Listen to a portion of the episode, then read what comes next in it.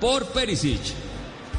¿Qué tal, Tito, muchachos? Bueno, una final tremenda que se nos viene. Sí, sorprende Flick, aunque esto se debe a cuestiones físicas. Dicen desde Lisboa mis colegas que terminó muy cansado el partido frente al Lyon y no lo veía totalmente recuperado. Por eso eligió a Coman, que le va a aportar mucha velocidad a esa banda izquierda.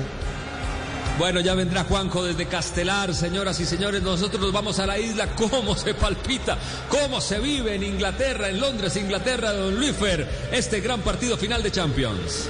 Hola, ¿qué tal, Tito? Un abrazo muy especial para ti, para todos nuestros eh, radioescuchas al otro lado de los receptores, donde quiera nos estén escuchando acá con mucha expectativa.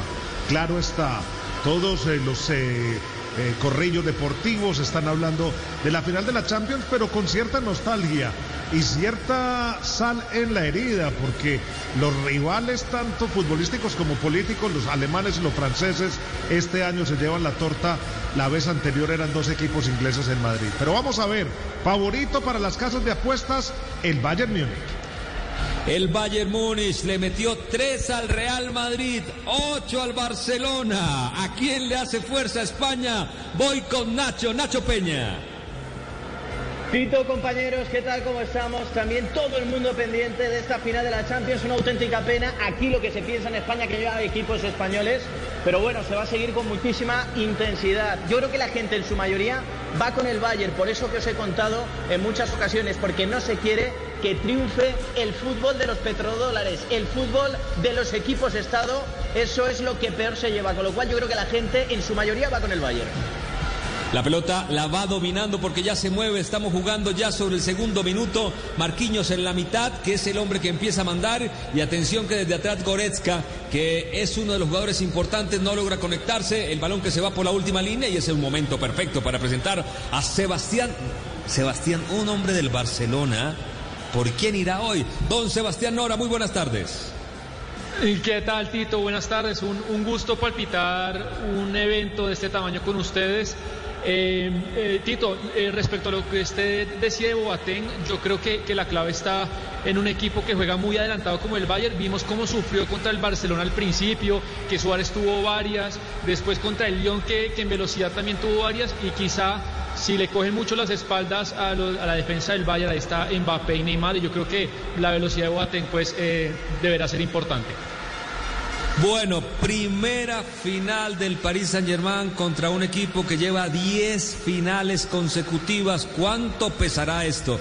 Y empezamos con todos nuestros panelistas. Ese no sé si esto pesará la experiencia o la experiencia se cuelga. Recién entran cuando le va a pegar Kimi con una pelota cruzada al área del equipo francés. Pesa, a ver, de, de, aquellos que ganaron el triplete o la última final del Bayern Múnich está solamente Neuer, Müller y no sé si me olvido alguno más, Boateng. Javi Martínez, Alaba. Javi Martínez, pero está en el plantel, sí. Sí, sí, no, sí, no, sí, no, claro. No pero claramente es un equipo más acostumbrado a competir en instancias decisivas que, que el Paris Saint Germain, aunque los jugadores que tiene el Paris Saint Germain están acostumbrados a pelear títulos con sus selecciones también. Cuatro goles por partido es el promedio más o menos del equipo alemán. Cuando Davis, ¿por qué no saca? No sé por qué no saca. Ah, allá también se dañan los balones. Mira, Luifer, cuatro. Cuatro. ¿Será que hoy podrá mantener su producción goleadora para llegar a 46 goles el Manchester, el, yo siempre digo Manchester, el Bayern Múnich?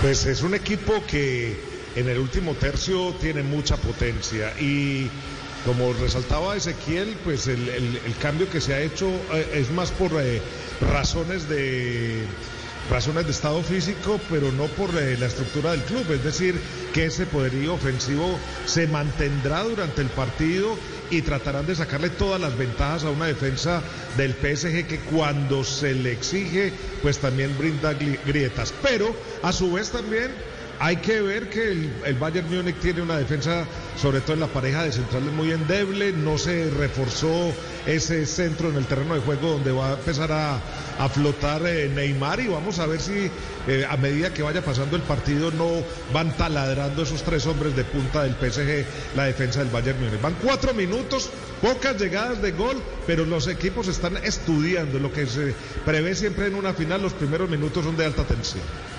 Voy con Sebastián Nora para que me dé datos. Ya Nacho, ya llegó el señor de Castelar, el maestro de ceremonias. Voy con no con el no, voy con Sebastián Vargas que me va a dar daticos y ya entra don Juan José Buscalia desde Castelar, Argentina. Sí, señor, mire, son eh, dos datos que ya, digamos, tienen el campeón. El primero de ellos es que aquí tendremos el octavo equipo en Europa que gana el triplete, porque ya Bayern y Paris Saint-Germain han ganado sus copas, han ganado sus ligas y ahora van a ganar la Liga de Campeones de Europa. Se unen a Barcelona, Bayern Múnich, al eh, Inter, al United, al Celtic, al Ajax y al PSB. Y también el otro dato es que tenemos ya confirmado entrenador alemán campeón, pues será el sexto en ganarlo tras Udo Lattek, Detmer Kramer, Otmar Hitzfeld, Jupp Heynckes y Jürgen. ¿Será Flick Buen dato, o será buen dato, Tuchel? Vargas. Muy buen dato. Tridente, don, don Buscalia. ¿Cuántos tridentes lleva San Lorenzo? Muchos cuando ataca el Bayern y, le queda la pelota suelta. Don Juan José Buscalia, señor maestro de ceremonia, señor. Señor Puchetti, ¿cómo le va? Abrazo gr- grande para todos. La verdad que es una tarde de gala para todos nosotros poder estar hablando de fútbol, jugándose este, este gran partido. Eh, la, verdad es que cuando uno eh, ve los nombres, a mí me da la sensación, ¿no? De que tiene mucho más juego eh, Bayern Múnich que tiene más esquema, que tiene más volumen de juego, no sé, un equipo que viene más funcionando sobre rieles. Pero cuando ves, vos- cuando vos ves la delantera de- del equipo de PSG, no lo pongo a Di María al nivel de Neymar y de, y de Mbappé, porque creo que Neymar y Mbappé son dos de los cinco mejores delanteros del mundo hoy por hoy, y creo que Di María no, pero Di María viene de hacer una semifinal contundente. Digo, me, me parece que eh, estamos eh, ante una final con choque de estilos, ¿no? Un equipo que funciona ante un equipo que con apariciones te puede ganar el partido, ¿estamos de acuerdo? Yo, Sí, claro. No, No, no yo sé estoy si tanto, completamente ¿eh? de acuerdo. No, yo sí, yo, yo estoy de acuerdo porque el Bayern Múnich no depende de las individualidades para continuar con su rendimiento. De acuerdo.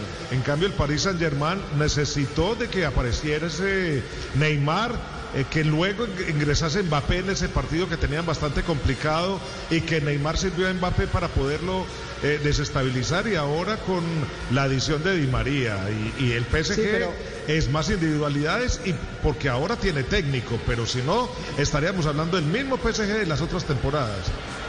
No, pero eh, me parece que es un PSG más trabajado técnicamente. La, función de Paredes frente al Leipzig fue clave. Marquinhos también metiéndose entre los centrales para que, lo- que los laterales puedan subir. Un equipo que presiona no solo los tres de arriba, sino que presiona eh, en bloque. Eh, me parece que es uno de los mejores PSG Estás de queriendo los agarrar al rival, me parece, ¿no? Sí, Estás queriendo sí, al rival para que... Paraguaso, Paraguaso. Hombre, el PSG, Ay, ay, el ay. PSG ha aprendido con los años que lo de los cromos está muy bien, lo de tener unos nombres impresionantes está muy bien, pero es cierto que han mejorado mucho, sobre todo yo creo que la faceta de medio campo es lo que ha hecho mejorar el PSG y lo que le ha hecho meterse en esta final. No, lo- De lo que- yo lo que pasa es que- pongo dos. Sí. Por primera vez el PSG tiene técnico. Con Unai Emery fue un desastre, con Logan Blanc tampoco llegó y por primera vez este equipo tiene Pero lo que le han algo se a asemeja a un ¿eh? Para poder manejar eh, eh, eh, esa plantilla, porque esa plantilla requiere un técnico top. Entonces, por No, primera pues, vez ¿se acuerdan con los un problemas con porque Mbappé? Es, pero Restre, es un poco en la línea de lo que yo decía, porque eh, por fin Tuchel eh, se ha puesto a pensar y ha dicho, Sí. "Oye, está muy bonito que vayamos todo el rato al ataque, pero ¿dónde se ganan los partidos? Aparte de con las individualidades, manejando el medio campo, manejando los tempos, y en eso es en lo que ha mejorado un montón el PSG. Por eso el PSG... Pero todavía depende de las instancias, Además de individualidades. por tener a Mbappé y a Neymar. Pero todavía depende de las individualidades, todavía pone todo el peso en un tridente que se equilibra, desequilibra, perdón. Todavía no es ese equipo que así se saque un hombre o se meta otro, ya se sabe de entrada la filosofía y cómo va a poner el partido a su favor. Me Y parece. luego le ha pasado otra cosa también. Eh, eh, recordar que en las rondas importantes, estos últimos años, siempre perdía. Por ejemplo, Neymar nunca estaba, ¿no? Esta vez Neymar sí que está, por circunstancias, por lo que sea, pero Neymar sí que está en esta ocasión. Entonces, esos hombres que le pueden cambiar un partido, en esta ocasión sí que los tiene a todos disponibles. Ahora, Neymar si se amiga con el gol, si Neymar aparece en toda su dimensión como, como goleador y también Mbappé, porque no viene marcando muchos goles, eh, podemos estar hablando de una final en la que son determinantes, porque Neymar viene después de eh, la cuarentena jugando muy bien, pero no le hace un gol a nadie. Eh, si hoy aparece un Neymar goleador, como en la final de Berlín 2015, perdón por el recuerdo, querido, eh, querido Nacho, eh, esta- estaríamos hablando de un Neymar eh, como primera figura mundial, algo que le venimos pidiendo hace mucho tiempo, ¿no? Que asuma ese protagonismo de, si se quiere, heredero de CR7 y Messi.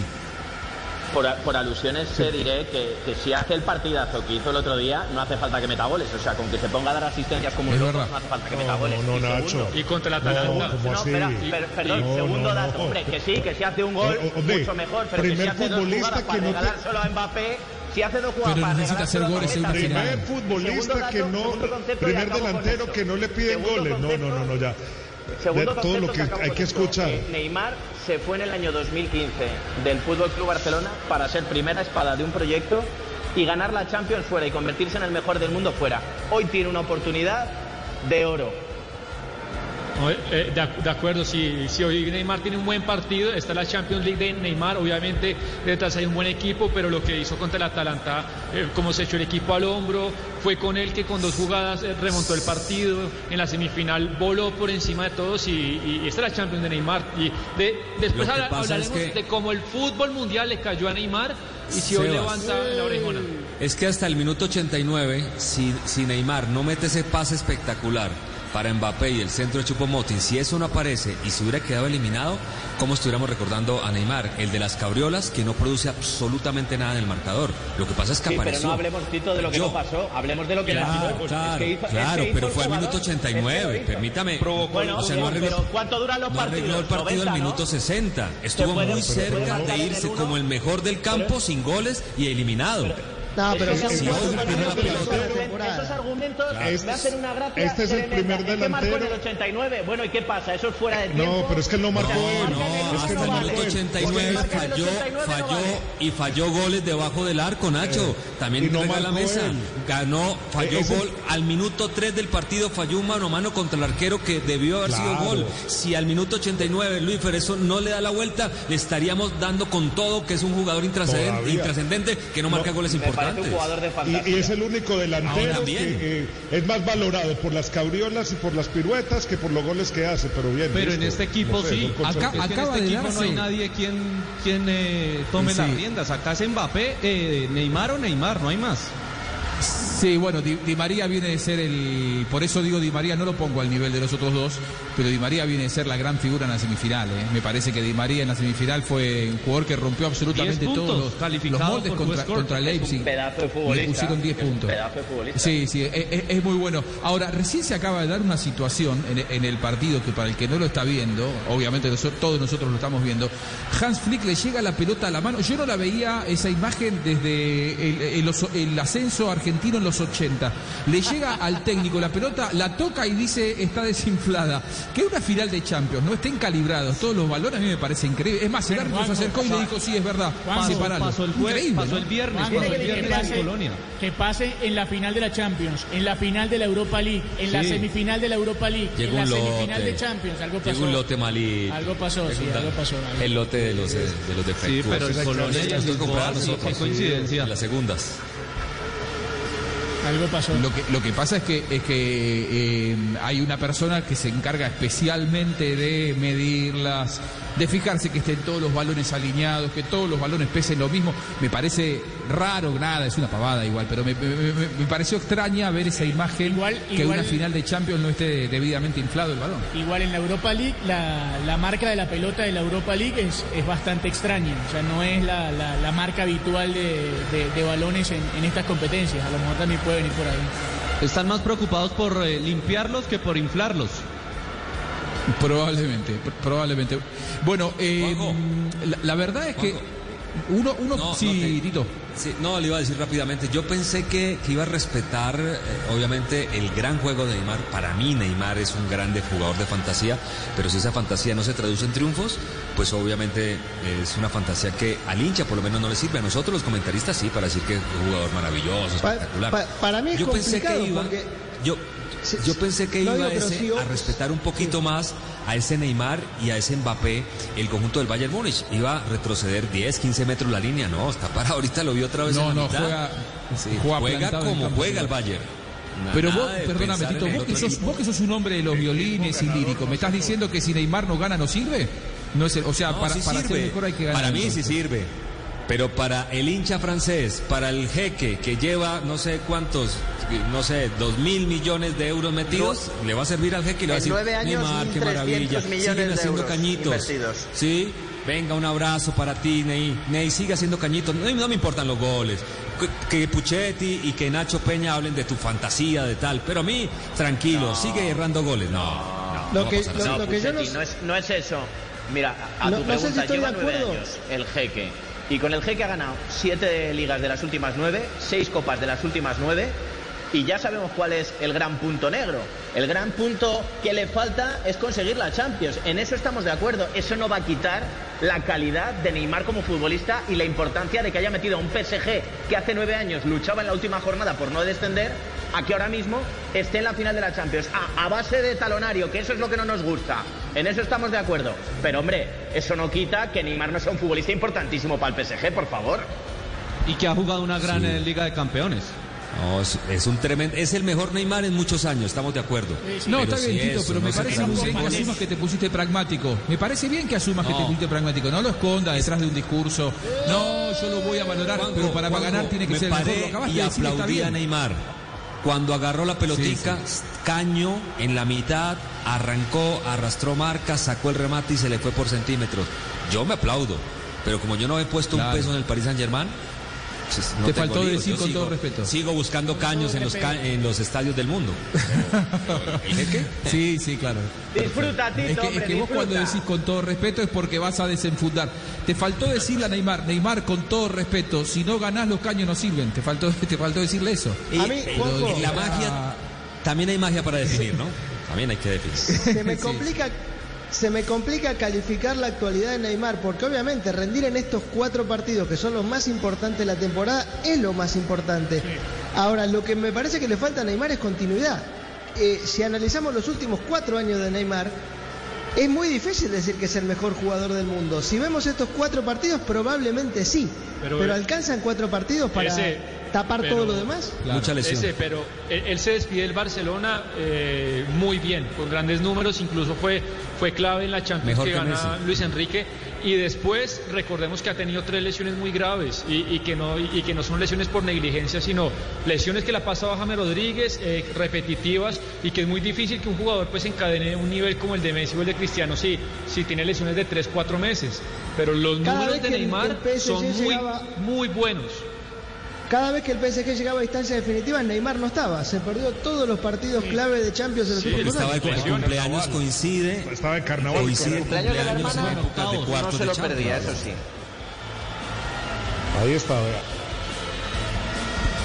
Lo, lo- lo que pasa es que creo que todos tenemos, el, el mundo del fútbol en general, todos, ¿eh? y en esto vamos a coincidir, me parece, ¿no? Eh, que todos tenemos la sensación de que Neymar, potencialmente, por talento, por características, por desequilibrio individual, puede ser el mejor del mundo cuando se lo proponga seriamente. El tema es que da la sensación de que no se lo ha propuesto todavía, porque él sigue privilegiando algunas cosas como puede, llegar a ser ir al carnaval. Recién acaba de perder una chance clara ante Neuer, mucho mérito de Neuer, de todos modos. Eh, pero digo, eh, da la sensación de que él sigue privilegiando algunas cuestiones que tienen poco que ver con lo futbolístico, como es el carnaval, el cumpleaños de la hermana, las salidas, y a inclusive cuidarse poco en redes, porque a él le gusta que lo fotografíen bailando en los boliches. Juanjo, ¿sabes cuál es la diferencia entre Neymar y Messi, Neymar y Cristiano? Que Neymar pierde oportunidades como estas y Messi sí las concreta y Cristiano también las mete. Eh, En lo que se está, yo reitero lo mismo, es un gran generador de juego, muy buen generador de juego, muy desequilibrante, pero ya en definición, que es donde se le tiene que exigir a un delantero, está negado en, en esta Champions, Eh, en la generación, en, el- en- en- en la, en la atracción de marcas, en romper líneas, en meterse hacia el centro, sí. Gana muchos espacios y, y colectivamente el PSG produce, pero ya en lo que le toca a él en la definición. Pero es que son dos debates, yo creo que son dos debates, dos debates diferentes, Restre. O sea, una cosa es que lo queramos comparar a Messi o a Cristiano, que yo no lo meto dentro del mismo saco. Creo que Messi y Cristiano están un escalón y medio o a lo mejor dos por encima. Y otra cosa es que digamos que no ha sido fundamental para llegar a la final. O sea, que son dos debates. yo no quiero decir que sea, que sea Lionel Messi mismo. ni que sea Cristiano Ronaldo. Neymar tiene en condiciones lo mismo que Messi y Cristiano. Lo que no tiene es mentalidad, ni sacrificio, ni ganas de, de ser ese jugador. Prefiere estar en otros lugares, así Ah, no, bueno, Nora lo defienda. claro, es un claro. muchacho que baila en muletas. No y eso no está bien. Sí, sí, eso, eso es lo que le ha hecho no estar en el primer escalón, que no ha tenido la, la rectitud para ser un superdeportista como lo es Messi. Yo creo que Por Messi eso- es más talento, sí, y- y al final- Cristiano es más trabajo Por eso te- eh, eh, diario. Y por eso Algo Nacho, al final todo confluye en lo mismo. Entonces no puede ser el suprajugador o el superjugador que estamos pidiendo porque todavía le hace falta. Entonces todavía falla en definición, todavía le hace falta cosas para ser el gran hombre. Que ha sido parte del equipo y fundamental, sobre A- todo a- cuando algo no ha cambiado estuvo Mbappé en el terreno de juego, sí. ya, ¿eh? Pero, pero, pero Neymar. Re- eh, Recuerden lo eh, exasperante que es Neymar simulando todo el tiempo. No lo hemos visto en esta Champions. Es que eso es escuela Barça. eso. Eso es escuela Barça. Tú date cuenta que Es- cuando salen del Barça, cuando salen del Barça ya no lo hacen. O sea, a Suárez le soplan, le soplan y sale volando. A Alba, No, a Alba no, ya no, ni yo, te yo- digo. yo- yo entiendo, yo entiendo Mira, que vos destiles hay- rechazo hacia el Barcelona, pero, No, pero no, eso no, ha sido no. característica de Neymar. Eh, Nacho. os animo, Buscalia, Buscalia, os animo a ti y a todos los espectadores que buscáis una imagen en la que tiran una, una botella vacía de plástico en el campo del Valencia a ocho futbolistas del Barça que están celebrando un gol. Lamentable, ¿eh? Tirarlo. Y Muy mal hecho. cayeron Pero todos. es una botella y parece que es- parecen los bolos. Parece, parece que han tirado una bola de bolos y han caído todos a la vez. Es absolutamente desternillante. Sí, pero eso Como pasa en hemos cualquier liga del mundo. millón. Porque lo tenían muy metido, lo tienen muy Sí, metido, no, muy no. intrínseco, que es tirarse, quejarse, acoso Pero- al árbitro verbal, eso, eso es escuela Barça total, total. Pero- Pasa todos bien, los pero- equipos pero del mundo, pasa en todos los equipos del mundo. Neymar, el Neymar que vimos en el Mundial, eh, 2018, creo que ya está, hacía tres años que estaba fuera del Barcelona. Eh, eh, ese Neymar que se tiraba constantemente, que hasta los rivales lo cargaban, se reían de él porque lo miraban y, y- y gritaba de, de dolor. Ese Neymar no tiene nada que ver con, con Barcelona. Ese, ese, ese Ay, Neymar tiene en que ver con. O, Juan. o- o lo malo también lo aprendió en Barcelona y le quedó para siempre. Se acaba de salvar ahora PSG, gran media vuelta de Lewandowski. giro, Eh, un poco mordida, demasiadas libertades, ¿no, Tito? Para un tipo como Lewandowski, eh, Yo quiero goleador rescatar de la algo de estos dos equipos, Juanjo. Y es que los dos salieron a jugar como saben. Ninguno de los dos conjuntos en 22 minutos salió a especular y a decir, no, voy a cambiar el equipo porque no. No, fueron con sus armas, se ubicaron donde siempre suelen ubicarse. Bien. O sea, yo creo que este partido va a tener un par, varios golecitos. Yo creería. Vamos a Y ver. hay, hay un que intangible gana que no es ninguna tontería. Hay un intangible que no es ninguna tontería, Restre, perdona, que es tener a Keylor bajo palos. Eh, recordar, bueno, ya sabemos todo lo que ha hecho Keylor con el Madrid, ¿no? Que, que cuenta sus participaciones en Champions por victorias. Y es un portero que tiene algo, tiene don, tiene ángel, eh, está en los momentos importantes. Creo que esa es una bala fundamental para el PSG esta noche. Bien, Octavio, eh, el dato a esta atrás, hora, el dato a esta hora de la final entre Paris Saint Germain y Bayern Múnich, Octavio. Bueno, eh, Tito mandaba una foto al grupo recordando un partido de Champions hace seis años y si uno recuerda evidentemente un desastre del Paris Saint Germain en Champions, tiene que recordar ese del Barça, aquella doble serie entre el Barça y el Paris Saint Germain de hace, ¿qué? Tres años, el 2017.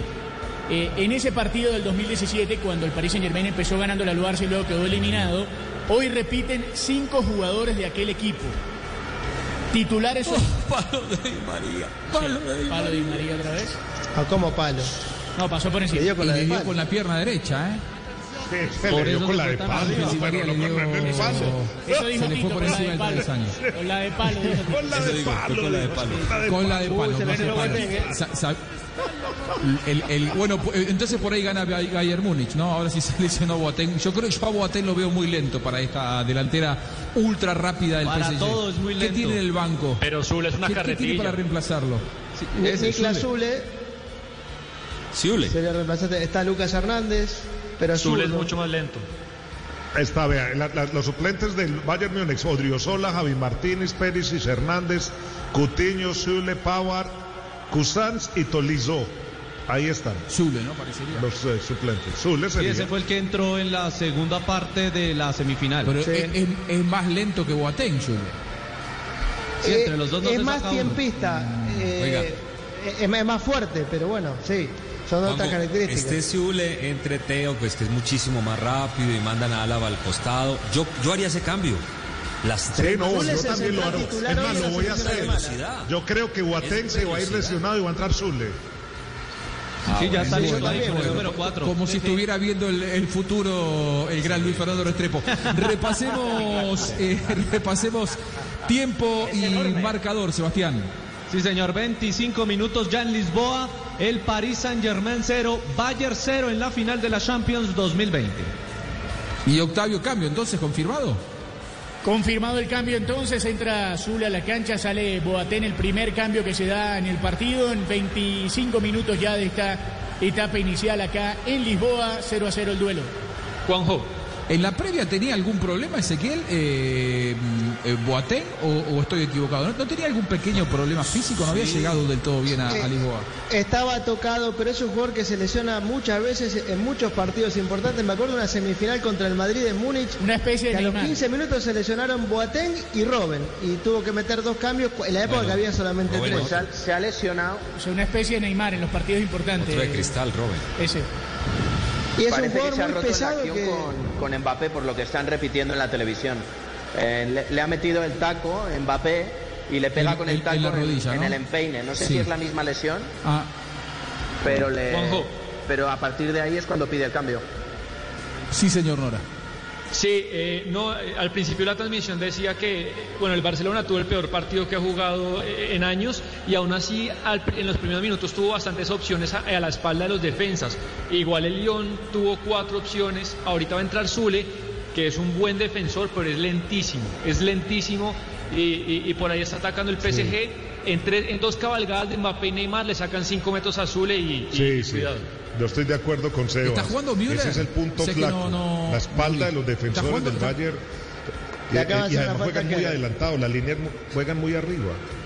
Muy arriba. Ah, muy está, arriba y está Müller, jugando, po- po- podríamos confirmarlo. Bien. sí, a pedir de- del juego del, del Paris Saint Germain, Juanjo. O sea, Sí, No sé, me gusta Sí, que- porque están dejando espacios. Lo que pasa es que encima, a ver, si, si uno tiene que ponerse a buscarle puntos débiles a un equipo que está acostumbrado a tener la pelota como Bayern Múnich, porque Bayern Múnich en la Bundesliga y en la Champions, por, por lo que juega, por el rendimiento que tiene, está acostumbrado a tener más la pelota que el rival. Cuando el rival la tiene, te desnuda algunas falencias que por ahí normalmente no aparecen. Y esto de tener a Boateng como titular, lento y, y- y hace tiempo que no es de los mejores delanteros del- de- defensores del mundo, y que su reemplazo sea Zule, si se quiere para un equipo al que cuesta encontrarle algún punto débil, ese es un punto débil. Porque además Lo- su lo compañero de dupla es Alaba, que tampoco es marcador central por naturaleza. Bueno, pero es rápido. Eh, pero lo, de Boateng sí, es sí. extraño porque al final de la temporada pasada, Uli Genes, que era todavía presidente del Bayern Múnich, dijo públicamente, si yo fuera Boateng, me pongo a buscar equipo en este momento. No lo vendieron, no se fue y termina jugando titular la final de la Champions.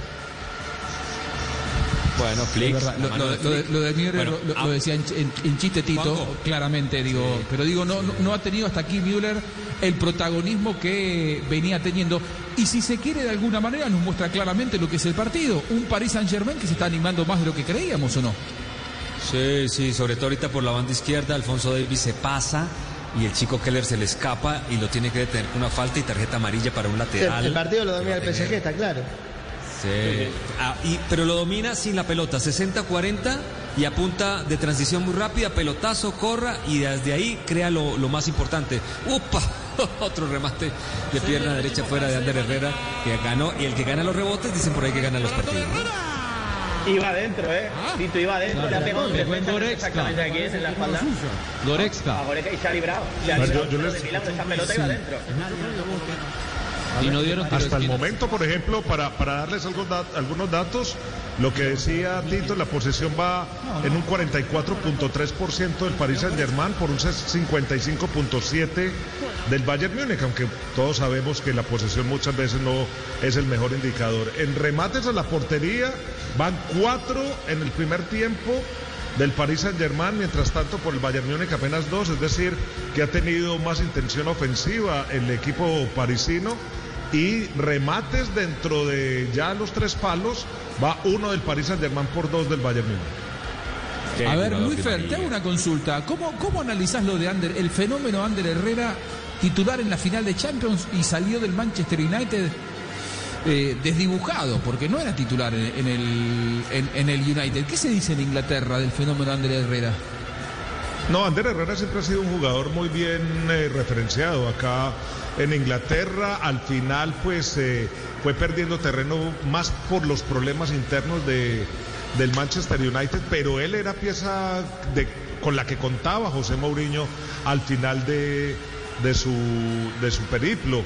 Salió más del club por la no renovación, porque ya se le vencía el contrato y no le, no le ofrecieron una extensión que a él le pudiese satisfacer y por eso prefirió irse para el Paris Saint Germain, pero es un hombre que siempre entregó todo por, por el Manchester United y está demostrando en este equipo eh, los valores de club, de, de Lander Herrera y un hombre que ve muy bien el fútbol. Piensa en Di María. Di María, o sea, eh, este jugador hace cuatro años, creo que Nacho también estaba ahí, Juanjo y yo estuvimos acá. Di María fue la gran figura del triunfo del Real Madrid sobre el Atlético, cuatro goles por uno. Que a propósito, el gran premio de Di María fue que ya. lo sacaran del equipo, ¿se acuerda? Otra vez, con el mismo caso de Keylor. Bueno, Di María hoy, vean lo que acaba de hacer el caño que acaba de meter la importancia Sí, sí, de Di María del Paris Saint Germain. Por fuera, ¿por qué? Hoy Di Porque María lo es pusieron de enganche, señor. futbolista. Fue un futbolista sensacional en el Madrid. Un jugadorazo. Hace seis años ya, ¿eh? ¿Cómo pasa el tiempo? Son seis años ya de aquella final. Es verdad que, que fue brutal su, su aportación. Lo que pasa es que él, con la, con la llegada de Gareth Bale, que ya se olía que venía Gareth Bale, eh, pues precisamente se imaginaba que iba a jugar menos. Y fue él quien tomó la decisión de irse. o sea, por, por saber que venía otro futbolista muy bueno. Pero se podía haber quedado en el Real Madrid si hubiera querido. Y lesionado Thiago Silva. Uy, lo tuvo allí Leva. Lo suficientemente pausada. Muy bien, Keylor. Incorporar a hombres a la Nacho Keylor, figura. Espectacular Keylor Navas. ¿eh? Qué ¿Qué, qué- qué arquero ninguneado en Real Madrid, Keylor Navas, Nacho? La verdad, yo creo que, por ejemplo, la final de Kiev del 2018 la gana Keylor, porque del otro lado Liverpool te- terminó teniendo al, al arquero determinante para la derrota como Carius, y Keylor, hasta que eh, hizo el primer gol Real Madrid y después lo empató Liverpool, Keylor había tenido un par de intervenciones extraordinarias. Eh, y, y se termina yendo, no sé, de una manera me- con poco respeto. No sé, me, me dio esa sensación. Un tipo tricampeón de Champions con Real Madrid que lo sacaron como si fuera un jugadorcito. No, no, no sé. Por me- me detrás. quedó esa sensación. Mira, probable, probablemente Sí, hubiera sí, que a mí haberle- también. se le tendría que haber dado más, detrás. más cariño. En eso, en eso estoy de acuerdo.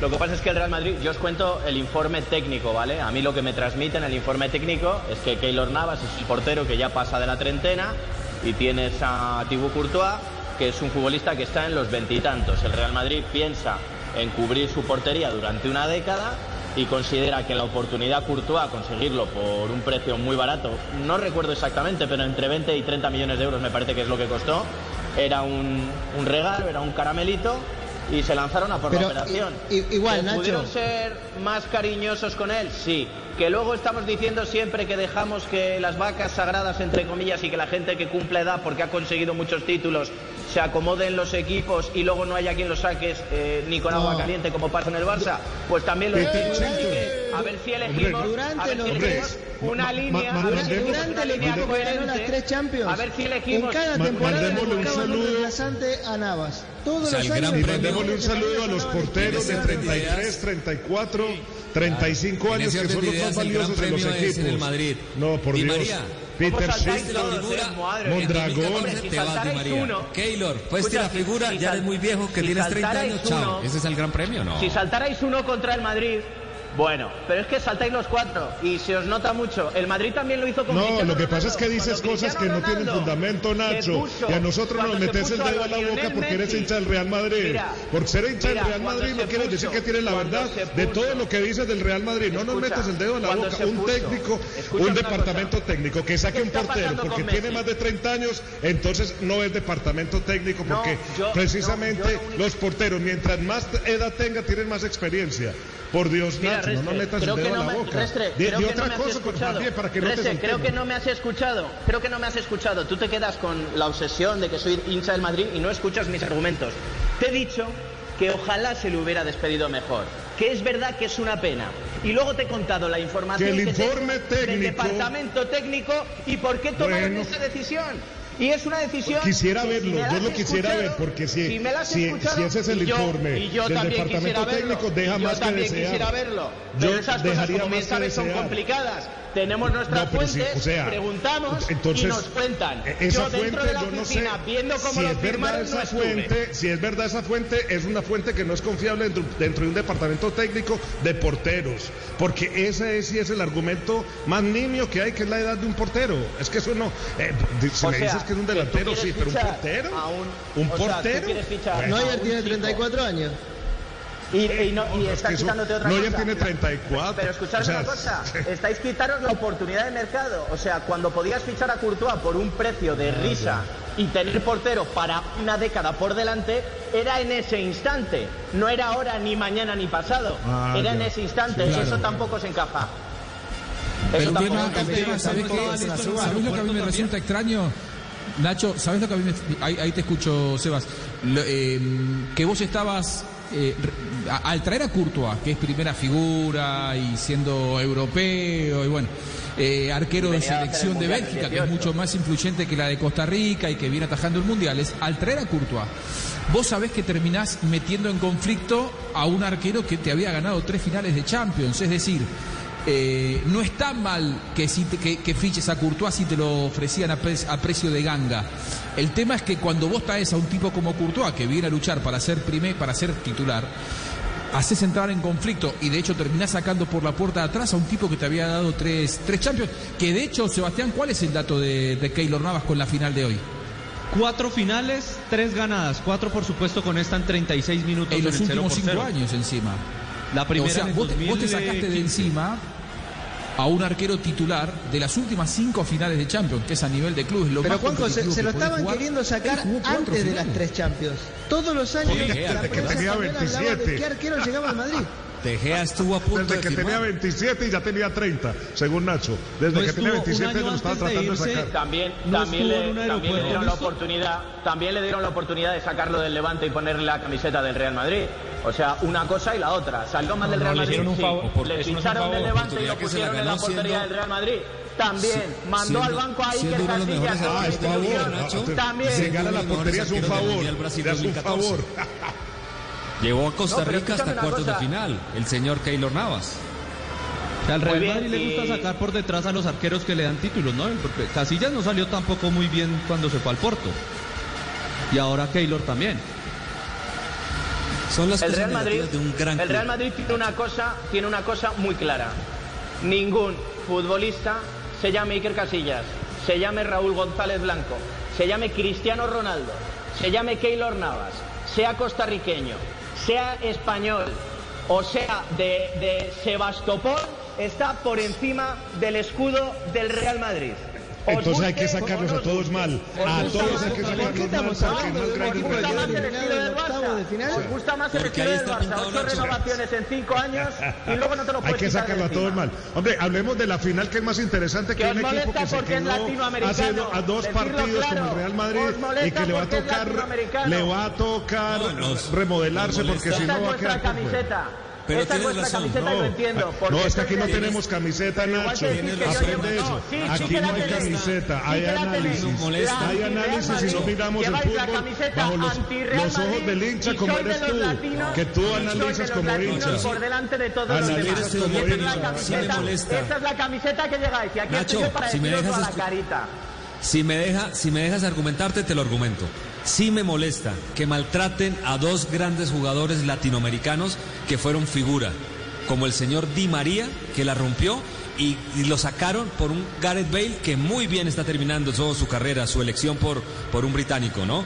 Y también por un chico como Keylor Navas que se aguantó ser suplente cuando ya era mejor que Iker Casillas, que le dio tres Champions, que hizo todo bien, que siempre fue un tipo callado y compararlo y decir que se iba a volver en un tipo contra el, el Real Madrid es muy duro de una persona que siempre se ha portado bien y sí me molesta como han tratado a muchos latinoamericanos en el Real Madrid. Sí me ¿Te molesta. molestaría, te molestaría tanto si se llamara Lolo Fernández y fuera de Albacete?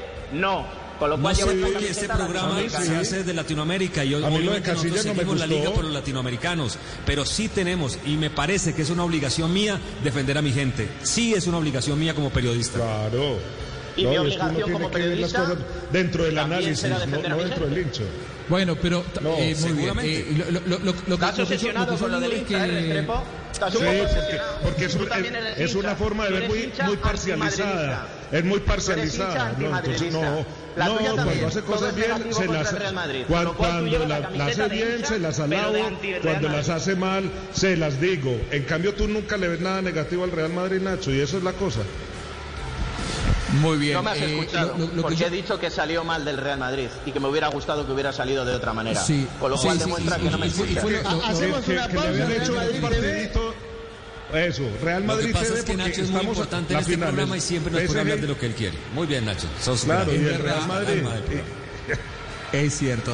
No, pero, pero, pero esto, esto no es una cuestión de eh, latinoamericanos contra latinos, porque los españoles también son, son, son latinos. En definitiva, todos eh, somos latinos. Unos, nacimos, unos nacieron en Europa, otros nacimos en, América. Esto no es una cuestión de, continentes, es una cuestión de, análisis futbolístico. Y está bien, ya está. Pasó. ¿Cómo está el, el resultado a esta hora? ¿Cómo está el partido? ¿Cuántos minutos van, señor Octavio Sasso? Deme un poco de ese relato. Allí la tiene el austríaco abriendo. Se vuelve a venir el Bayern, va al centro de Alfonso y está la pelota bollando, saca Marquinhos. Herrera. Mbappé. Bueno, se juegan 40 minutos y medio de este primer tiempo. Por ahora siguen igualando en la final en Lisboa, en Portugal. El Paris Saint Germain de Francia y el Bayern Múnich alemán. 0 a 0 el partido sobre el cierre de esta etapa inicial acá en esta edición especial de Estadio Blue. Así que 41 minutos, 0 a 0 la gran final de Champions. Hacia Lo que sí yo muchas veces veo es que con el caso, eh, por ejemplo, Keylor Navas, eh, a mí me, me parece que para un tipo que es de Costa Rica, que no tiene un gran mercado atrás, que no tiene una selección eh, de primer orden mundial, es más fácil sacarlo que si Keylor Navas fuera arquero de la selección de España. En eso sí, y no, yo, yo no hablo de discriminación porque realmente creo que no pasa por ahí. Pero sí creo que muchas decisiones futbolísticas vienen de la mano de eh, el mercado de donde vienen. Y No, no, no, no Pero ¿y me entonces qué decimos de Casillas? mucho menos. Vamos, Entonces, ¿qué igual hacemos hicieron con Casillas? Casillas. Eh, eh, Entonces, ¿qué hacemos con Casillas? Que era el, el símbolo de España, del Mundial, del Real Madrid.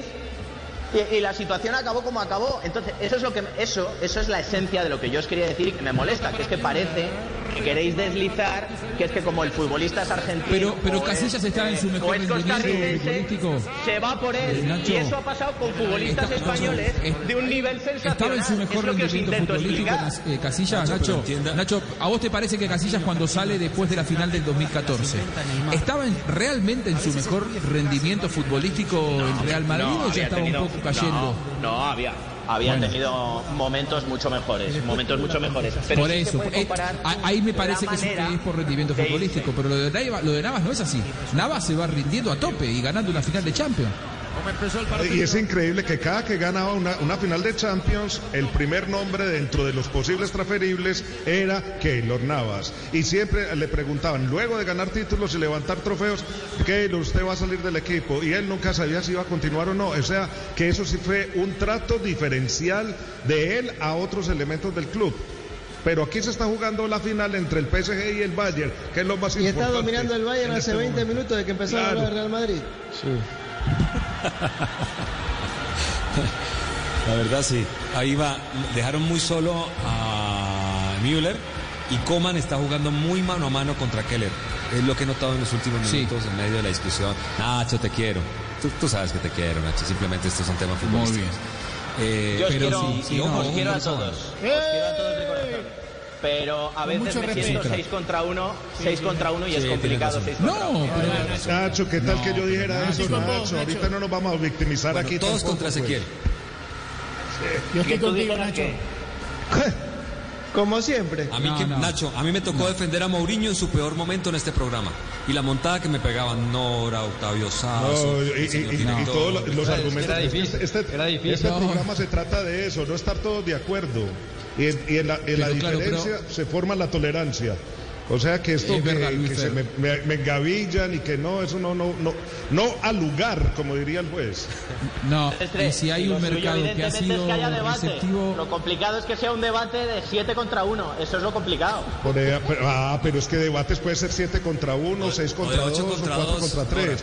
Lo que pasa es que cuando tú sacas a relucir un informe técnico por una edad de un portero, el oyente, si nosotros te- estamos de acuerdo contigo, el oyente se va a morir de la risa, porque se muere de la risa de tu argumento y el- del resto.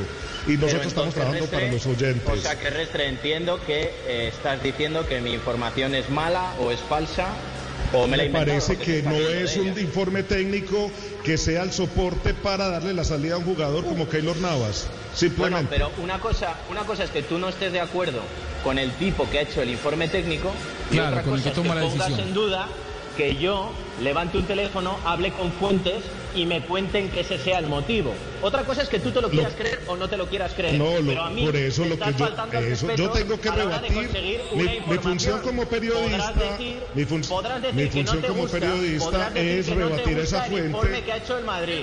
Sí, No, eso fue sí, lo que pero- dije. Pero llama al Madrid, Exactamente llama es eso. Madrid y que te Pero, lo si- pero para pero para ti es estar en, en desacuerdo contigo y engavillarse porque no estamos de acuerdo con ese informe técnico. Y eso no es así. No, es porque, No porque lo diga él da- es, es palabra risa. ya. Es, Entonces yo digo que tú... 0-0. levantes el teléfono, París levantes el Bayern. Llames al 45 Real Madrid minutos. por teléfono y que te den, un, y que te den una información y entonces me la contrasta y me la niega. Habría que pedirle No, perdón a la por audiencia supuesto. porque Pero se está jugando un partidazo y estamos hablando de un sí, equipo sí. que no existe. Sí. La final la- Ya está, es, es, es, es, un, es un tema, es un tema listo, ya está, que quedó, quedó de lado, recién se lo perdió increíblemente Mbappé, se la dejó en las manos a Neuer, Ezequiel, pero si no estaba el primero del PSG y ahora en la contra reclaman penal los jugadores de, de Bayern Múnich. Sobre el Coman. árbitro se toma un segundo sobre Kingsley Coman, se toma un segundo el árbitro. No dice que no al penal, pero es- es- está mientras conversa sabe que lo van a estar estudiando desde, desde el bar. A mí no me parece penal sobre pasó Kingsley nada. Coman.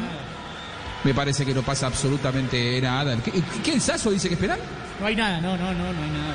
Ah, ok, por No, favor. no, lo me toca arriba, pero no alcanza, no, no era suficientemente fuerte como para voltearlo.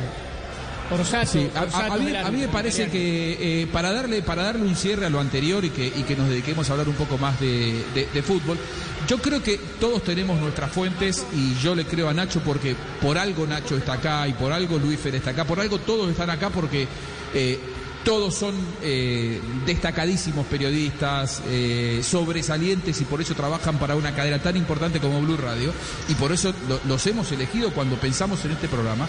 Eh, Nacho tiene sus fuentes y, realmente yo le creo esa fuente. Ahora después uno puede estar de acuerdo o no con el criterio que toma la decisión de reemplazar o no al arquero, a Keylor Navas, pero esto no es una cuestión de ni de discriminación, ni de ser latino, ser latinoamericanos, eso no tiene nada que ver. Si ha habido un mercado que ha sido generoso con los jugadores americanos, ha sido España. España ha funcionado como puerta de entrada durante muchos años tradicionalmente y lo sigue siendo y seguirá siéndolo con un Eh, montón de jugadores Juanjo, surgidos en Sudamérica. De hecho, el- el- el- yo soy de los que creen que, que el, el talento genuino está en el fútbol sudamericano. Que después nosotros estemos mal estructurados a nivel industria es otra cosa, ¿no? Pero digo, el talento Juanjo. del futbolista americano es algo que es un sello particular, ese sí. Es cierto, en ese punto tiene razón Nacho, que por lo menos nosotros acá discutimos mucho más, o sea, a Zidane le pregunta mucho más por qué no juega James Rodríguez en lugar de por qué no juega Bale, o le preguntaban mucho más acá en Alemania eh, a Kovac por qué no juega eh, James Rodríguez en lugar de por qué no juega Thomas Müller. Lo que también tenemos que aceptar los latinoamericanos es que, como lo venimos diciendo hace unos programas, hemos perdido varios escalones en el contexto del fútbol mundial. No tenemos Hace grandes lo figuras en los ¿eh? grandes equipos, salvo eh, muy contadas excepciones. Francia Hace nos ha pasado lo- el trapo. Que lo perdimos. Sí, totalmente. hoy Totalmente. Eh, ¿Saben cuál es el problema también de fichar a un latinoamericano?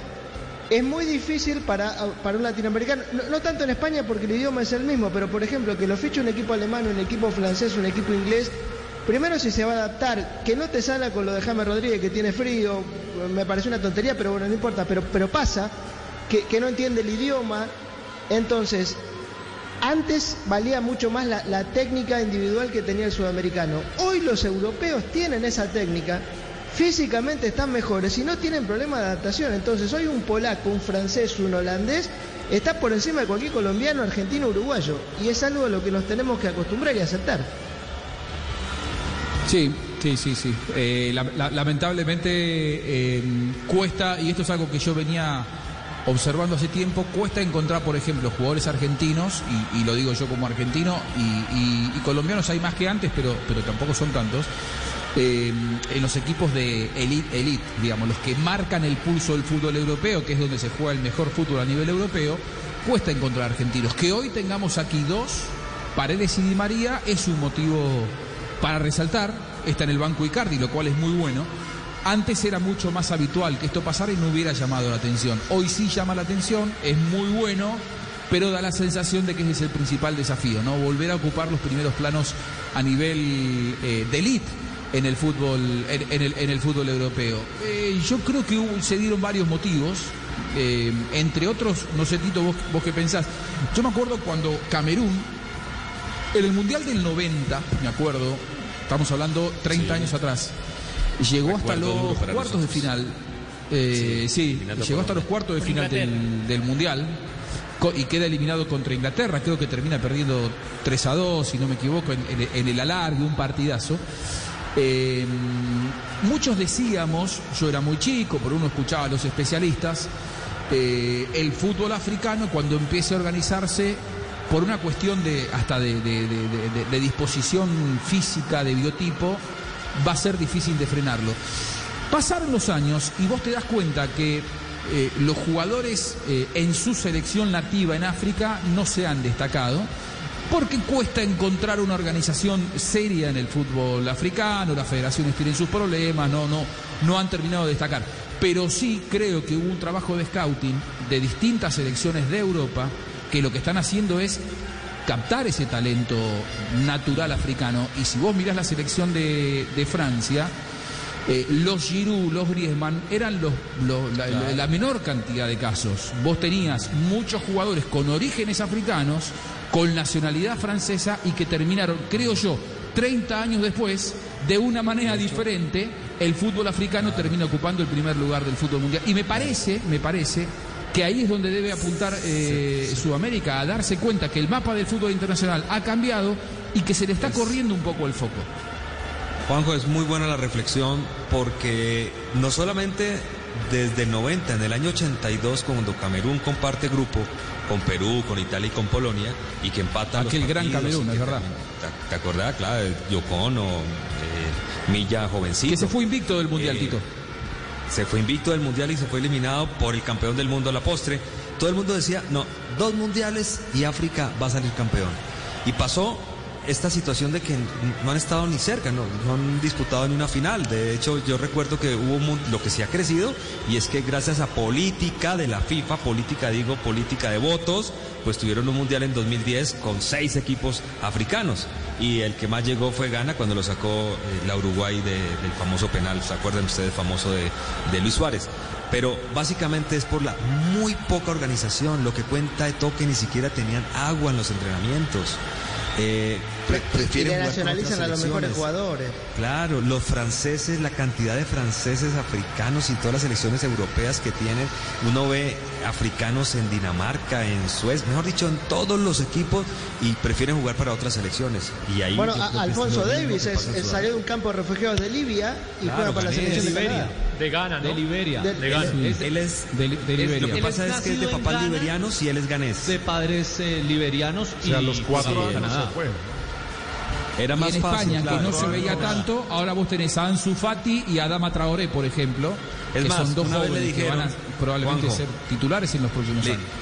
Le dijeron a George Weah, ¿quiere ser campeón del mundo? Nada, va a ser más fácil que usted sea presidente de Liberia. Y vea, Es el presidente de Liberia, de la República. Entonces, Es, es verdad. Es verdad. Bueno, se fue la primera parte, Octavio. Fue la- se fue la primera parte, 0 a 0 el partido entre el Paris Saint Germain y el Bayern Múnich. Siguen igualando a 0 en este primer tiempo. En Lisboa, la gran final de la Champions. En una final, Juanjo, que además tiene una- un aditivo particular, justo ahora que hablaban de los africanos. El, el Paris Saint Germain está por encima en el historial frente al Bayern Múnich. Cinco ganados con tres derrotas. Y precisamente las primeras dos veces que se enfrentaron estos dos equipos, en 1994.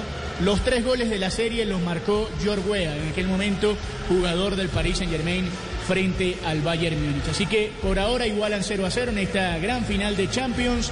63% de posesión de pelota para el Bayern, 37% para el Paris Saint Germain. Un partido muy parejo hasta ahora en esta final que disfrutamos en el especial de Estadio Blue. Muy bien, una super final, unos primeros 45 minutos sin goles, ¿eh? con estas dos super delanteras, con Lewandowski en el terreno de juego, con Neymar, con Mbappé, con los mejores delanteros, con Müller, campeón del mundo. Por ahora el partido está 0 a 0. Hacemos una pequeña pausa, tomamos un trago de agua, bajamos un par de cambios y volvemos con mucho más para seguir viviendo apasionadamente como nos gusta esta final entre París Saint-Germain y Bayern Múnich aquí en Estadio Blue, en Blue Radio.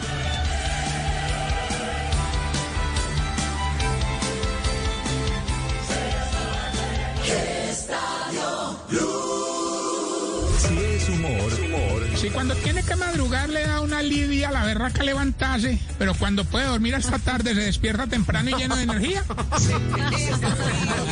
Si es opinión, Don Pedro, ¿cómo pretenden reactivar el sector de los bares si no los van a dejar vender licor dentro de ellos? Esta es una sociedad y tenemos que entenderla. Todos nosotros no somos ordenados. Tenemos que llegar a ser ordenados, pero no lo somos. Y en ese proceso me imagino yo que el gobierno prefirió prohibir la venta del alcohol para preve- prevenir una serie de inconvenientes posteriores. Y yo creo que si fue una orden del gobierno, Jorge Alfredo, así no nos guste mucho, pues nos toca en esta vez cumplir. Voz Populi. Cosa que me preocupa, hijo Esteban, es las medidas que, que tomen para los moteles. Que le ofrezcan a una desinfección en las partes nobles, colchón de agua oxigenada, preservativos con sabor a vitamina C. Ahora sí, como dijo Messi en el partido contra el Bayern, no veo la hora que esto se acabe. Taque, taque. De lunes a viernes desde las 4 de la tarde. Si es opinión y humor, está en Blue Radio, la nueva alternativa.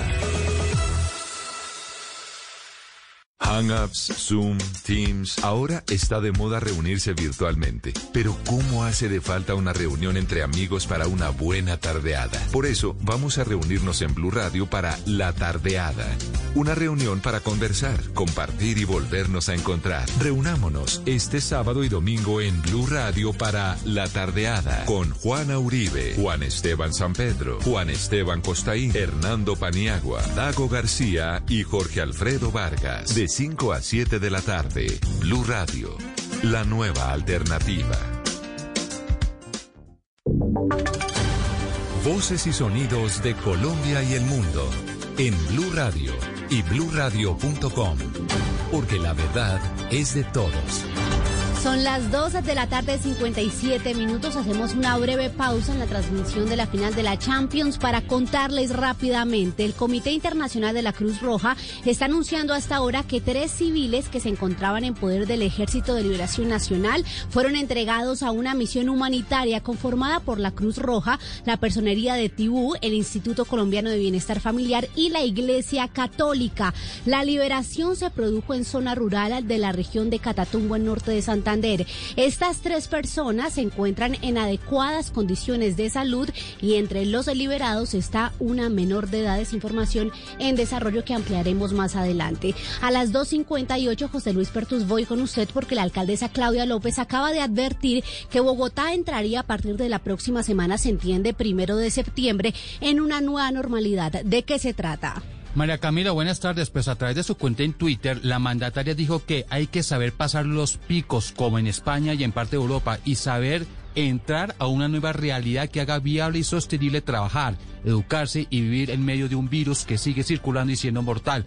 A esa nueva etapa entraremos la próxima semana, manifestó la alcaldesa a través de su cuenta en Twitter mañana, reunión clave para determinar qué más medidas entrarán en Bogotá. Muy bien, José, estaremos atentos también a esta información. Muy bien, es todo en noticias, ampliación en blurradio.com. Continúen con la transmisión de la final de la Champions con Tito Puchete y todo el equipo de Estadio Blue.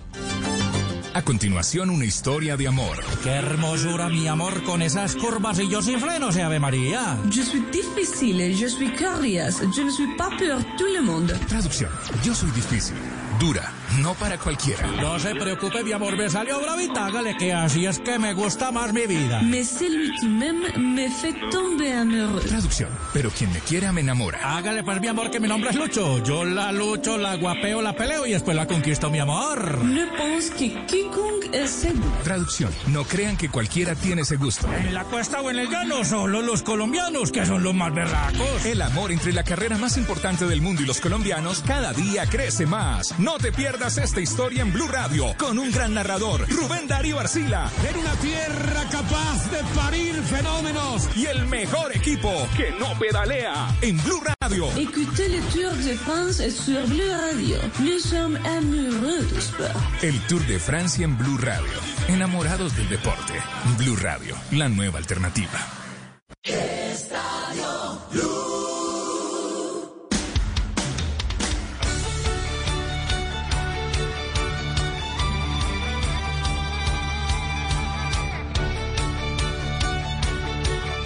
Volvemos con este programa especial de Estadio Blue, tarde especial, tarde de gala, igualan por ahora en los primeros 45 minutos PSG y Bayern Múnich desde Lisboa con los detalles. El señor Sebastián Vargas, Sebastián, pasó poco y nada. ¿Hubo Sí, señor, pasó muy poco eh, tuvo este primer tiempo, pero para destacar la actuación de los dos porteros, tanto Manuel Neuer por el eh, Bayern Múnich como de Keylor Navas por el Paris Saint-Germain, cada uno tapando dos opciones claras de gol para sus pórticos. Y otro de los datos importantes, Juanjo y oyentes, que tenemos y de no creer, es que Lewandowski comenzó esta temporada 2019-2020 con 30 años. Hoy la está terminando con 32. De no creer. Ah, bueno. Eh, está fuera. La temporada más larga de la historia, ¿no? Claro, él cumplió el de- viernes. Otra rareza del 2020. Está fuera. Claro, cumplió el viernes 32 años. Por supuesto, esta temporada empezó la primera semana de agosto de 2019 para el Bayern con la Supercopa de Alemania y ahora la está terminando después de su cumpleaños. Entonces, por eso ese, ese dato atípico de Robert Lewandowski. Un- Una cosa ¿Qué que vimos en el primer tiempo de hoy y que la venimos viendo en muchos equipos europeos, se la vimos a, eh, no, no quiero volver con el Real Madrid, pero se la vimos al Madrid, se la vimos a todos. Yo sigo sin entender ese empecinamiento por salir jugando todas las pelotas de abajo con pases largos entre la defensa, que donde ras uno te agarran con la defensa toda abierta. Casi el Bayern le regala un gol a Mbappé, el otro día el Leipzig le regaló eh, Sí. un, un gol al PSG, como decía, le pasó al Real Madrid. Yo no entiendo. Hoy Kimpembe eh, lo vi arriesgando demasiado contra Müller, por ejemplo, también en el final del primer tiempo. Sí, hay, hay demasiado No, porque- de eso, ¿no? Ese. Una cosa es salir tocando de abajo, digamos, juego asociado, juego en corto, vamos todos para arriba con el balón bien jugado, digamos. Pero salir con una pelota, cambiarla de frente al ras del piso, que si te la pellizca uno, se va mano a mano con el arquero, yo no sé cuál es el beneficio. Muy bien. ¿Qué viste del primer tiempo, Tito? No, yo creo que básicamente ya eh, lo, lo que referenciábamos, ¿no? El respeto de los dos equipos con lo que llegaron acá, lo pusieron. Nada de cambiar, nada de renunciar, nada de que me dio susto, de que... No, dos entrenadores valientes que quieren poner lo mejor. Y le ha faltado ese, ese punch. La, la de Mbappé fue muy clara porque era un penal en movimiento y se la regaló prácticamente a las manos de Neuer. Eh, do- Pero pelota Tito, en el palo esa se de- generó así. Claro, por Una presión. salida en el área Yo- chica jugando. Para mí es muy importante salir jugando ese. Para mí es demasiado importante porque se dan una cantidad de cosas en el juego. Pero es tan importante Pero no eh, salir todas. jugando así como, como no me la quiten. El- el- el- o sea, el- la importancia Claro. es la misma. Si me la quitan. Aplicar el, ahí, criterio chao. como para no correr eh, riesgo por salir eh, jugando. Eh, mm, hubo cambios, yo lo vi ahí a, a Berratti preparándose, está en el banco de suplentes. ¿Ingresó Berratti para la segunda parte, Sebastián? No, señor, no, no. El único cambio No. que tenemos fue en el minuto 25, Schu- Schule por Boateng en el Bayern Múnich. Muy bien. ¿Qué viste, Luis Fer, del primer tiempo? Hombre, que terminó dominando el Bayern Múnich, que empezaron a apretarle las líneas al PSG, le ahogaron la salida por el medio campo y estaban tratando de lanzar más contragolpes. Va a ser muy interesante a medida que va corriendo el reloj, porque el Bayern Múnich, vea dónde está la línea defensiva, en este momento está prácticamente en la mitad del terreno de juego y ahí pueden encontrar muchos espacios, esas eh, dagas que tiene el, el Paris Saint-Germain, empezando por Mbappé, por Neymar y por Di María. Muy bien, ya lo quiero escuchar a Nacho Peña, pero antes un datito con Octavio Sass, un datito de color que tiene que ver con esta final entre Paris Saint Germain y Bayern Múnich. Es que justo cuando se está jugando la final sin público, cuando, la, cuando no hay hinchas, cuando las televisoras mundiales tienen que colocar los audios falsos de la hinchada, en este momento, a las afueras del estadio del Paris Saint Germain, hay una manifestación social importante que está siendo reprimida por la policía y, y, la gente dice vaya contraste. Mientras el equipo está peleando la Champions, aquí afuera hay inconvenientes, pero durísimos, entre la policía francesa y, y, y, parte de la. Qué de la raro gente que, sea durante el horario del, del partido, porque además que en París No, imagino es que, que además- deben ser hinchas del PSG. No y es que además eh, quedó muy tocada la, la policía, sobre todo después de los festejos de la clasificación a la final también, porque se presentaron muchos desmanes, sobre todo en la forma de que están ellos tratando que la gente se proteja, cero mascarillas, en fin, hubo bastante, eh, eh, mm, Y, ba- y en momentos como en que. Europa vive una segunda ola de, de- Claro. no sé si una segunda ola eh, que va a permanecer, pero estamos todos Bueno, los países con números este, altos. y en este momento, eh, eh, ahí en las afueras, ahí en, en las esquinas de- del estadio hay un par de bares muy importantes. Y en este momento Sí. la policía entró a uno de los bares más importantes que tiene eh, eh, en las afueras del estadio del Paris Saint Germain, en uno de los costados, y lo está desalojando en este momento. El Parque de los Cinco mil personas iban a poder entrar a ver la final en el Parque de los Príncipes. Están desalojando, pero a, a- a golpes a, a la gente que está en los bares, y es terrible la situación afueras. Y, y en esa pizza, en visto- ese bar venden pizzas que jamás sirven. Ahí me demoré yo 40 minutos para que me sirvieran una mismo, pizza. en ese mismo. Ahí ese es, mismo. en ese que estoy Eso, viendo. bueno, vamos, vamos a ir contando, actualizando cómo está eso, porque la verdad es que es un costado que no, no nos gusta demasiado de la final. Nacho, ¿qué viste de la primera parte? En el, en el escenario de la décima, además. Este es como un templo sagrado, ¿no? Para el Real Madrid. Sí, sí, este es templo eh, sagradísimo. Además, creo que es el templo del 2-8 también, ¿no? Me parece. Con lo cual, pues tú imagínate lo que, lo que eso, lo que eso significa para lo que eso significa para el madridismo. No, el fútbol control eh, lo pone el lo pone el Bayern, es el que ha dominado el juego más bien en la primera parte, pero el vértigo, la velocidad, las dagas, como decía Restre, y los puñales los pone el PSG, ¿no? Entonces yo creo que Es está, está abiertísimo porque cada uno está jugando con las armas que mejor controla y que mejor domina. El arco hacia donde ataca Bayern Múnich es el arco donde hizo el gol Sergio Ramos, aquel gol inolvidable en el minuto 93. En realidad, en el arco donde se dieron los cinco, los cinco goles de aquel partido. El gol de Di María. Sí, Claro. sí, sí, se, se dieron ahí todos los goles. Yo os El quiero de recordar Godín. que estaba como speaker y canté esos goles al Sí. cielo de Godín fue el que hizo el al gol, cielo de sí. Lisboa. Sí, Godín hizo el 1 a 0, empató Godín. Sergio Ramos. Yo creo eh, ese Bueno, que no hizo el gol Di María, Godín. ¿no? que hizo una gran jugada Di María, pero el gol terminó hizo siendo de. El gol fue de Bale, sí. Una jugada Claro, claro. Gareth Bale, uno de Cristiano Cristiano. Ronaldo y me falta uno. Marcelo. Marcelo. Marcelo. Marcelo. Marcelo, ahí está. Yo, Cristiano ya- Ronaldo que se quitó la, que no apareció. Yo, Nacho, yo admiro a Cristiano Ronaldo, pero si hubo un partido donde no apareció Cristiano fue en ese. Y se rompió Sí. la camisa, después supimos que estaba grabando una película, un documental. No, pero hablemos del Sí, fue muy criticado, fue muy criticado el, el gesto eh, a, a nivel mundial y también en España. Y es verdad que no apareció ni en la primera final, Cristiano no apareció ni en la primera ni en la última, apareció en las en las dos intermedias del Real Madrid, fue fundamental, yo creo. En La de primera la Cardiff. antes, yo ¿no? eh, eh, estaba la en- el día de esa final en, en Eslovaquia por cuestiones de, de trabajo en un bar lleno de madridistas, había un millón de madridistas y yo le grité el gol de Godín, salté arriba de la mesa, me colgué de la lámpara, me Y tuve que comer que ir, ¿no? cuatro goles, Claro, sí, sí. me dejaron las oídos, pero no pude dormir a la noche. Empezó el Nacho, show de Neymar. Luego empezó soy yo a el que lleva la provocar camiseta, del, Bayern Múnich. Y pero en Chapo, vean Cholo. Simeone. ¿qué- qué? Luego soy yo el que lleva la camiseta. Vean lo ¿Qué de- decías, Luis de que comenzó el show de Neymar? Sí, Sí, sí, y, el si, show de si Neymar a van a buscarle a uno, se van a hacer a molestar, ¿eh? Sí, sí, sí, ya empezó también a arrojarse, a buscar. Empezó algo de Neymar que a mí no me gusta y lo digo así, pues a mucha gente aquí no, pues van a saltar y van a empezar a decir que lo estamos abusando. Pero a mí Neymar, cuando comienza eh, a hacer toquecitos, eh, bicicletas, taquitos, cuando quiere empezar a provocar el rival o ganando los partidos, me parece inaguantable. Vea, ahí otra vez Este vuelve es a un salir. ya árbitro, este es un árbitro que, que no le tiembla el Vea, pulso. otra de Neymar, otra de ¿sí? Neymar. Y pero lo, Otra lo- lo contra van a hacer Gnabry. entrar a los alemanes porque no están acostumbrados a estas cosas. Y, y vea, vea esto, y esto es producto de Neymar. Si hay un árbitro incómodo en Italia. La- las sí, dos de. Nabri fueron contra Neymar. falta. Yo creo que lo No, tienen que, yo- que amonestar a Nabri. El, Juanjo, el yo- árbitro tiene la tarjeta amarilla en la mano, sí. Esta me parece que Yo no, no, doy, falta. yo no doy crédito. Nabri, le, Nabri le pega, humo. le pega a Neymar. Voy con Nora. Acá sí hubo golpe. Nabri le pega a Neymar. Nabri le pega en esta y le pega en la anterior. Neymar ¿Pero genera todo esto, pero taquitos, Bueno, lo que les quiero decir es que Orsato se animó a algo que generalmente no, no le se, no se anima a nadie. Y esta es para vos, Ezequiel. ¿Sabés lo que hizo Orsato en esta Champions? Echó a Sergio Ramos en el Bernabéu. Que eso pocos se animan, ¿eh? Así que te digo,